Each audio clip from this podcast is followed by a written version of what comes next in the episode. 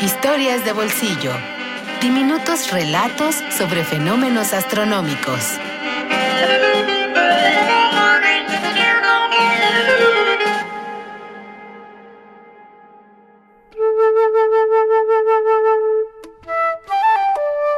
La luna, de los hermanos Grimm.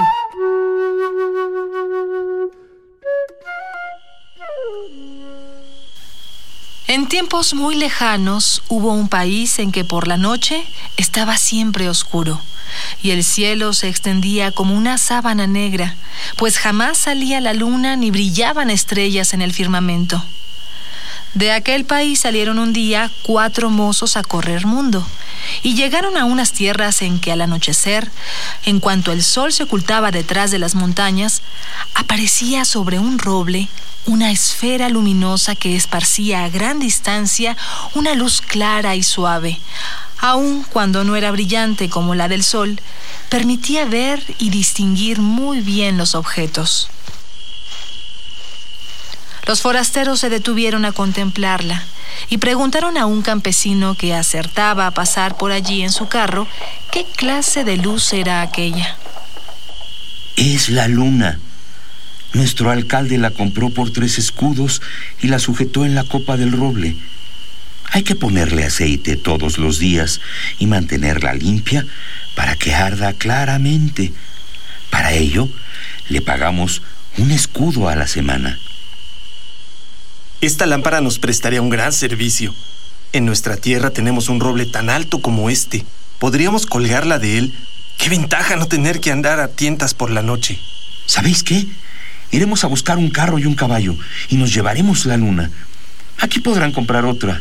Yo sé subirme a los árboles. Subiré a descolgarla. El cuarto hermano fue a buscar el carro y el caballo, y el tercero trepó a la copa del roble, abrió un agujero en la luna, pasó una cuerda a su través y la bajó. Cuando ya tuvieron en el carro la brillante bola, la cubrieron con una manta para que nadie se diese cuenta del robo, y de este modo la transportaron sin contratiempo a su tierra, donde la colgaron de un alto roble.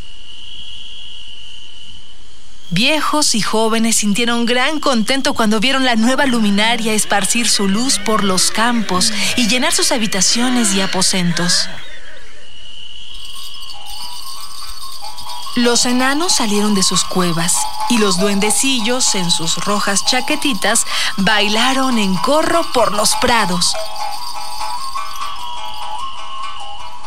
Los cuatro hermanos se encargaron de poner aceite en la luna y de mantener limpio el pabilo, y por ello les pagaban un escudo semanal.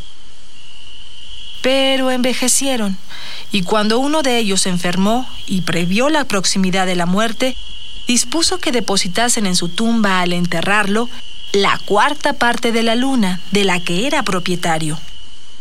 Cuando hubo muerto, subió el alcalde al roble y con las tijeras de jardinero cortó un cuadrante que fue colocado en el féretro. Los tres hermanos restantes, al morir, se llevaron también su parte y las tinieblas volvieron a reinar en el país.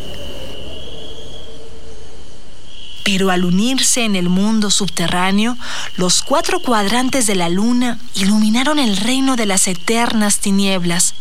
San Pedro, celador de la puerta del paraíso, creyó que el mundo de abajo se había sublevado.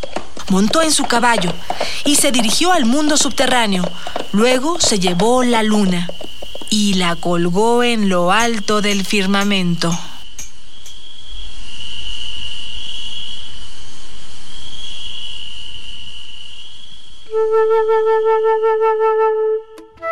La luna, de los hermanos Grimm.